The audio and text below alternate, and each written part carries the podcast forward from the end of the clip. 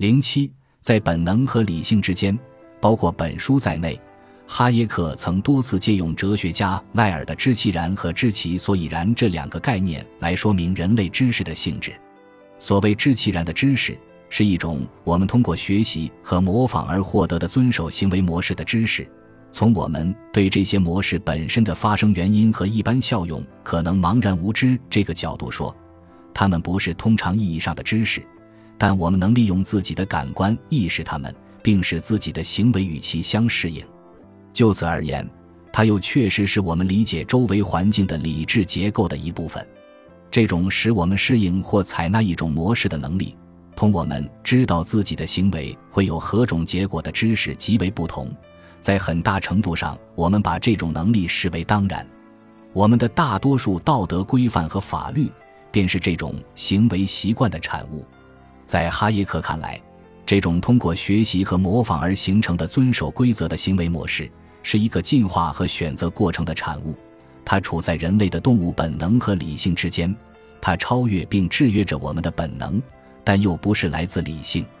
因此，理性主义者或奉行快乐最大原则的功利主义者，认为只有得到理性证明或可以权衡利害得失的道德规则才是正确的观点，是毫无道理的。哈耶克强调，存在着这种处在本能和理性之间的能力，乃是因为他认为对文明的发展至关重要的扩展秩序，就是这种能力和进化选择过程相互作用的产物。人们在不断交往中养成某些得到共同遵守的行为模式，而这种模式又为一个群体带来了范围不断扩大的有益影响。它可以使完全素不相识的人为了各自的目标而形成相互合作。出现在这种扩展秩序里的合作的一个特点是，人们相互获益，并不是因为他们从现代科学的意义上理解了这种秩序，而是因为他们在相互交往中可以用这些规则来弥补自己的无知。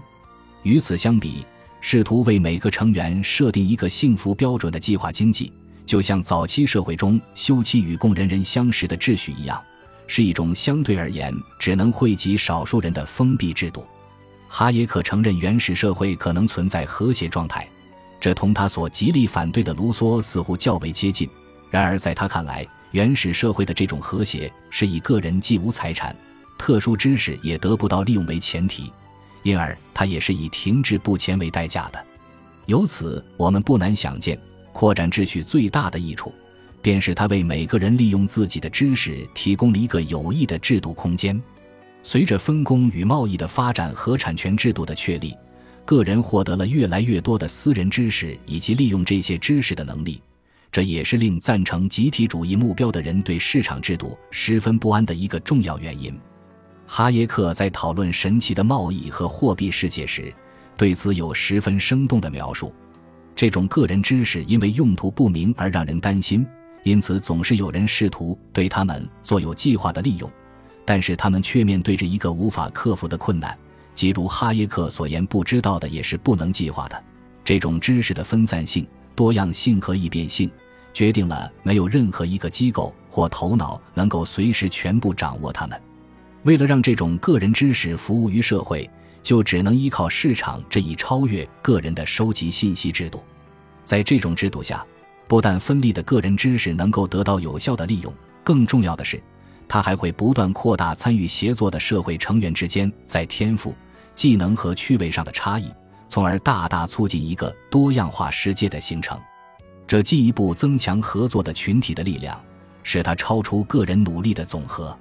由此可见。作为人类社会发展最重要的内容之一的以分工为特征的人类生活的多样性，与使它得以存在的秩序之间存在着一种相得益彰的互动关系。秩序的重要性和价值会随着构成因素多样性的发展而增加，而更大的秩序又会提高多样性的价值，由此使人类合作秩序的扩展变得无限广阔。